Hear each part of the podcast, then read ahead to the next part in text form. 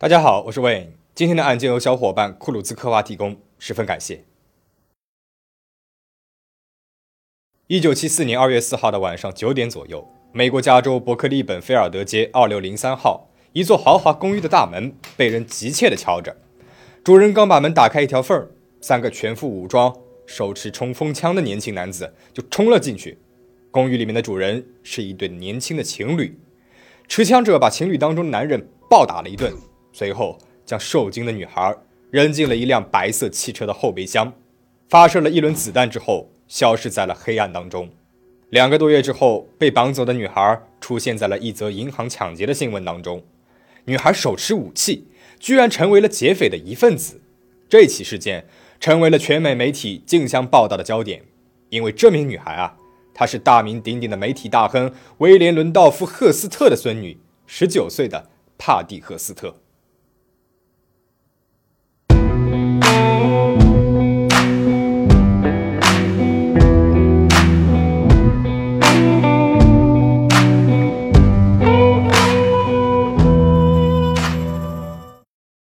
赫斯特这个姓氏在美国可以说是家喻户晓了。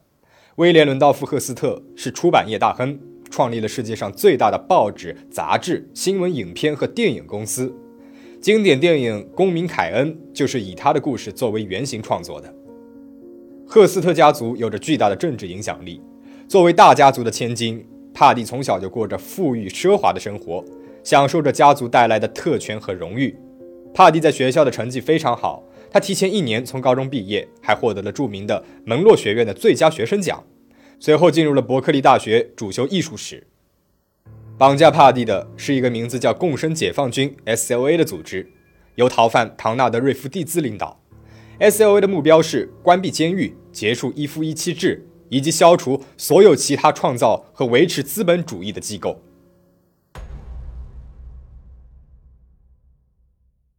在带走帕蒂的第二天，S.O.A. 发表了一份公报，称绑架是对帕蒂·赫斯特的逮捕令。公报警告说，任何营救赫斯特的企图都将导致该囚犯被处决。公报最后用大写字母写道：“消灭掠夺人民生命的法西斯昆虫。”八天之后，S.O.A. 向电报 K.P.F. 发送了一盘录音带和一个包裹，这是他们的领导者蒂夫·瑞兹的录音。他向赫斯特家族提出了释放帕蒂的交换条件。要求赫斯特家族出面找政府周旋，释放两名 S.O.A 组织的成员。这两个人在1973年杀害了奥克兰的第一位黑人校长马库斯·福斯特。不过，这一交换条件最终是被政府给拒绝了。录音带里面还有帕蒂充满了惊恐的声音。他对父母说：“妈妈、爸爸，我没事儿。我和一支拥有自动武器的战斗部队在一起。这些人不只是一群疯子。我想要离开这里。”我只是希望你照他们说的做，爸爸，快点做。电台收到的包裹当中还包括了一张帕蒂挥舞着卡宾枪、头戴贝雷帽、站在 S.L.A 的七头眼镜蛇标志前的照片。随后，S.O.A 要求帕蒂的父母救济加州的穷人，向每一个有需要的人分发价值七十美元的食物。这项行动估计将花费四亿美元。赫斯特家族和赫斯特基金会。立即为湾区的穷人捐赠了价值两百万美元的食物，但是在一些分发地点，骚乱和欺诈阻碍了工作。二月二十二号，在西奥克兰的一个分发地点，骚乱导致了数十人受伤和被捕。S.O.A. 又发布了一段帕蒂的录音，这一段录音里面，帕蒂的语气和第一次的录音完全不一样了。在录音当中，帕蒂语气严厉地批评了他父亲的食品分发工作。到目前为止，听起来好像你和你的顾问把这场活动变成了一场真正的灾难。在 S.O.A. 要求追加两百万美元时，谈判破裂了。帕蒂的父亲伦道夫·赫斯特表示无法支付这个数目，最终 S.L.A 拒绝释放赫斯特。根据帕蒂后来的证词，在被绑架之后，他被蒙住了眼睛，双手被绑，关在了一个狭窄的壁橱里面。只有吃饭的时候才能出去。一个星期之后，帕蒂被允许蒙着眼睛参与 S.O.A 成员之间的政治讨论。有人给了他手电筒和 S.O.A 的政治手册让他学习，还每天都要接受任务训练，特别是使用枪支等武器的训练。据帕蒂的控诉，在他被绑架的日子里面，他遭受到了长期的谩骂殴打和性侵。四月份，在绑架帕蒂五十九天之后，S.O.A 发布了最新的录音带，里面的内容可以说是震惊了整个美国和国际社会。帕蒂在录音带当中说：“我有被释放的选择，或者是加入共生解放军，为我的自由和所有被压迫人民的自由而战，而我选择留下来战斗。”帕蒂还宣布，他将改名为塔尼亚。这个名字来源于在玻利维亚与格瓦拉并肩作战的一位同志。在录音公布后不久，四月十五号，也许是为了炫耀他们的新成员，S.L.A. 策划实施了西比尼亚银行日落区支行的抢劫案。银行的监控录像显示，帕蒂手持 M1 卡宾步枪与 S.O.A 成员并肩作战。在这起抢劫案当中，两名无辜市民中枪，一人死亡。警方在全美的电视上公布了这起抢劫案的监控录像。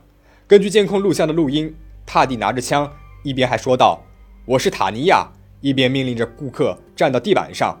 他还警告银行的工作人员说：“我们不是在混日子。”对于帕蒂是否是自愿参与抢劫，引发了社会上的激烈讨论。一部分民众认为，帕蒂的表现完全不像是受到了胁迫。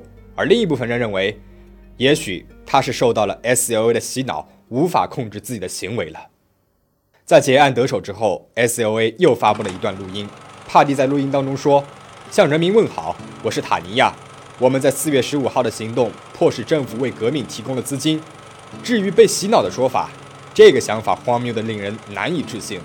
我是人民军队的一名战士。”一个月之后，帕蒂出现在了另外一个犯罪现场。这一次是在加州恩格尔伍德的梅尔体育用品商店，商店员工发现 S.O.A 成员威廉·哈里斯和他的妻子艾米丽试图从店里面偷一个弹药箱，随后就发生了扭打。之后呢，商店对面停着的一辆货车里面有人探出了头，朝商店方向开了几枪。有数个目击证人表示，枪手正是帕蒂·赫斯特。美国司法部长威廉·萨克斯比将帕蒂和 S.O.A 一起列为了普通罪犯。并且对他们进行严格的搜捕。第二天，一百名洛杉矶警察突袭了位于五十四街一千四百六十六号的一所房屋，这里被确定为 S.O.A 成员的藏身之处。抓捕行动被电视台实况转播了，全副武装的 S.O.A 成员一度成功的制服了警察，然而催泪弹引起了大火，并且烧毁了房屋。六名 SLA 成员在袭击当中死亡，但是核心成员艾米丽、威廉·哈里斯和帕蒂·赫斯特成功逃脱了。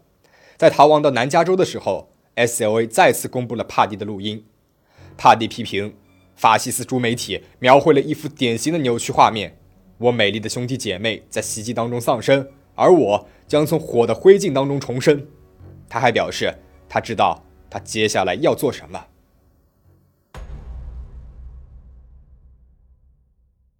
帕蒂·赫斯特被捕是在一年多后，警方在一场伯克利公园枪战的纪念活动当中。追踪到了 S.O.A 成员凯瑟琳·索利亚的踪迹，最终找到了 S.O.A 的核心成员艾米丽·威廉·哈里斯和帕蒂·赫斯特。F.B.I 特工于1975年9月18号，在位于旧金山外教会区的公寓里面，成功的对帕蒂实施了抓捕。被捕的时候，帕蒂·赫斯特只有87磅重，也就是39.5公斤。1975年10月份，警方对帕蒂进行了精神评估。负责评估的玛格丽特·辛格博士认为，帕蒂有一些明显的创伤迹象。他的智商从被绑架前的一百三十降到了一百一十二，同时他对非法烟草有着严重的依赖，有时的举动就像是一个低智商、低情商的僵尸。而关于塔尼亚的身份，帕蒂表示自己的记忆当中有很大的空白。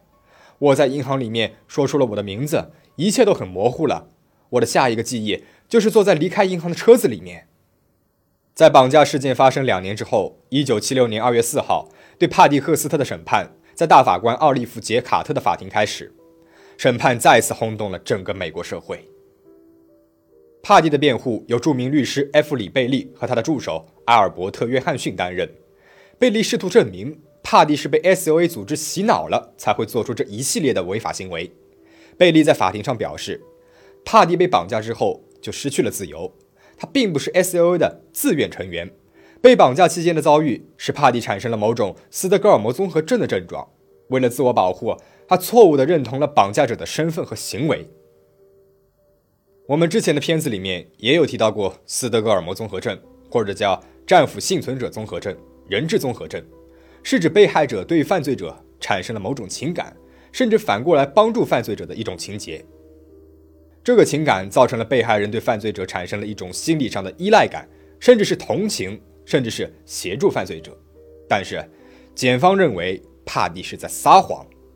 根据帕蒂在法庭上的供述，在被绑架期间，自己曾经被 S.O.A 的成员威廉·沃尔夫强奸了，还告诉陪审员“我恨他”。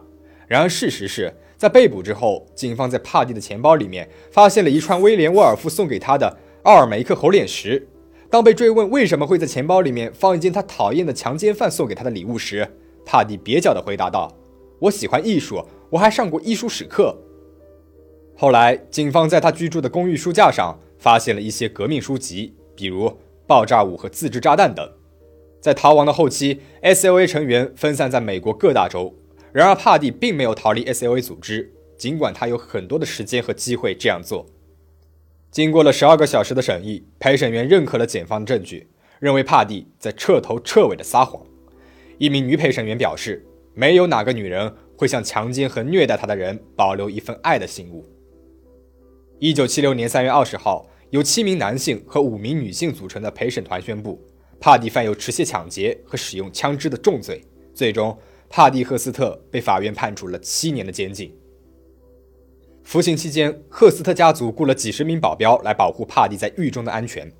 一九七九年初，美国总统吉米·卡特将帕蒂·赫斯特的刑期减刑至一九七九年二月。在入狱后仅仅过了二十二个月，帕蒂就被释放了。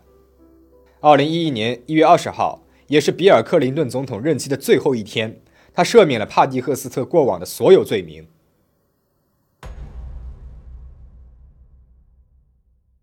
出狱两个月之后，帕蒂与他的保镖肖伯纳结婚，并且在康涅狄州定居。后来还生下了两个女儿。一九八二年，他出版了自传《每一个秘密》。一九九六年，帕蒂与人合著了《圣西蒙谋杀案》。这是一部涉及他祖父在加州著名庄园的神秘谋杀案。一九八八年，他的回忆录《赫蒂帕斯特》被改编成了电影，帮助他开启了从影的生涯。在遇到导演约翰沃斯特后，帕蒂出演了沃斯特的四部电影：《哭娃》《连环妈妈》《佩克》和《疯狂的塞西尔》。在《疯狂的塞西尔》当中，帕蒂扮演了一名恐怖分子的母亲，帮助绑架了一名电影明星。